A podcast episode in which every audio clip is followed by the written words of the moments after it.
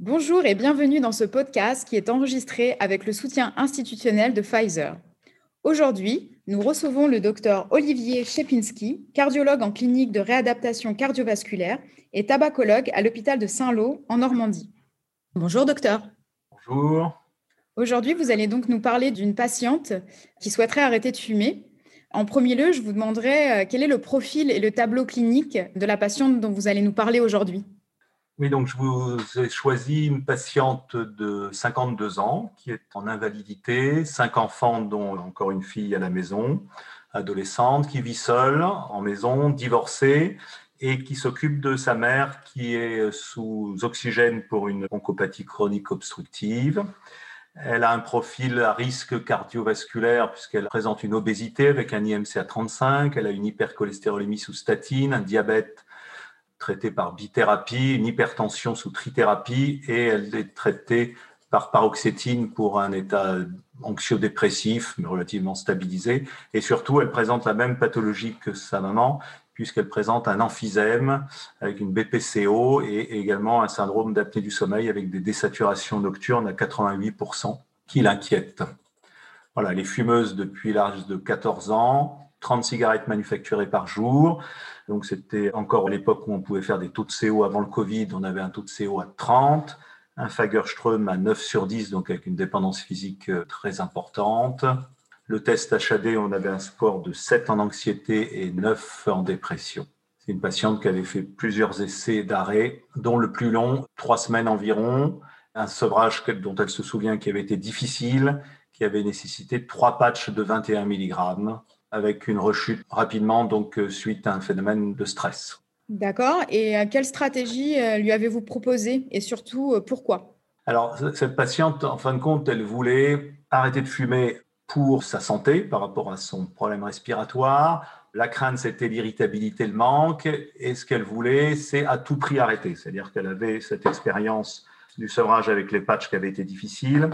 Et elle m'a dit, moi, je veux un traitement qui marche. Voilà, c'était son, son expression, quelque chose qui soit le plus efficace possible et qu'elle ne se retrouve pas dans une situation comme avec les patchs où on avait été obligé de, monter les doses avec une efficacité qui avait été difficile. Et donc, c'est pour cela que je lui ai proposé la varenicline, parce que c'est un médicament euh, qui a montré une efficacité dans le sevrage tabagique et particulièrement dans la BPCO, hein, parce a des études qui avaient été publiées en Chest qui montraient des taux à plus de pratiquement trois fois le placebo, donc une supériorité par rapport euh, au substitut nicotinique. La patiente a évidemment très bien accepté ce changement de traitement et cette euh, initiation d'un médicament sur lequel elle avait une croyance de réussite.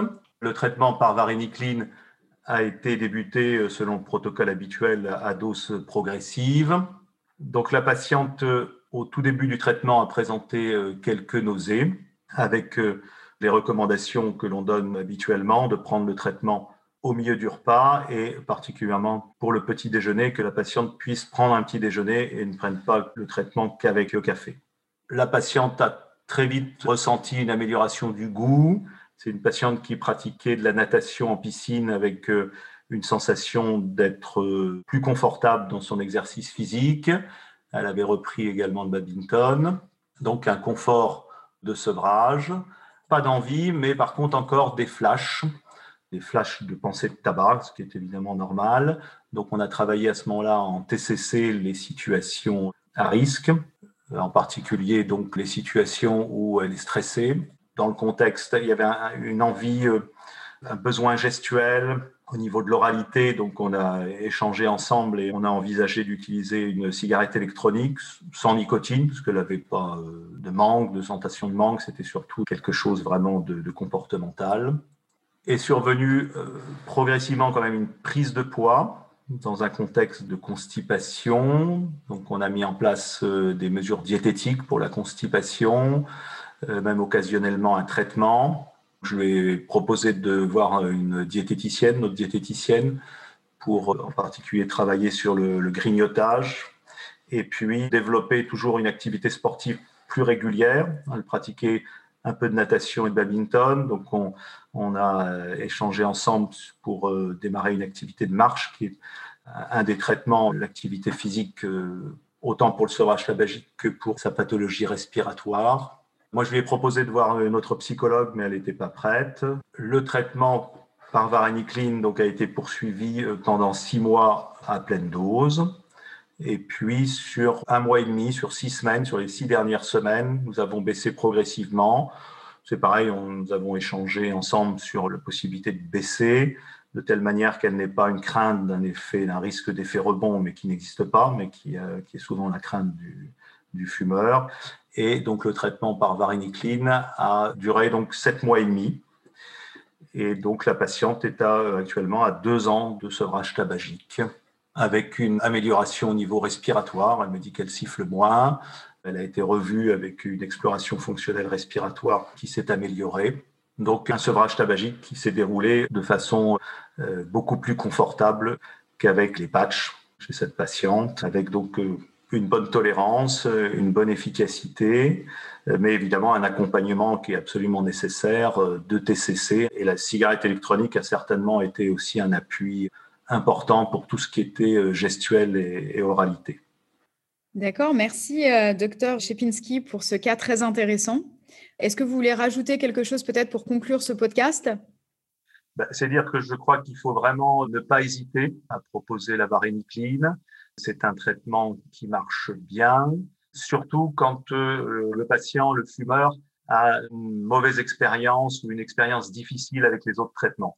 Parce qu'il y a, dans, le traitement du sevrage tabagique, il y a vraiment euh, la notion de croyance dans l'efficacité et si on force euh, un fumeur à reprendre un traitement qui n'a pas très bien fonctionné, même si parfois, en fin de compte, la, la, la posologie n'était pas forcément euh, suffisante, mais euh, souvent à ce moment-là, on a un phénomène de résistance. On a des difficultés à, à obtenir le sevrage, alors que simplement le fait de changer de traitement redonne une, une bouffée d'air et le, le patient est, est, très content de pouvoir avoir une nouvelle option pour l'aider. Merci, voilà. Dr. Shepinski. Merci à vous, chers auditeurs, pour votre attention et je vous dis à bientôt pour un prochain euh, podcast sur fréquence médicale. Au revoir.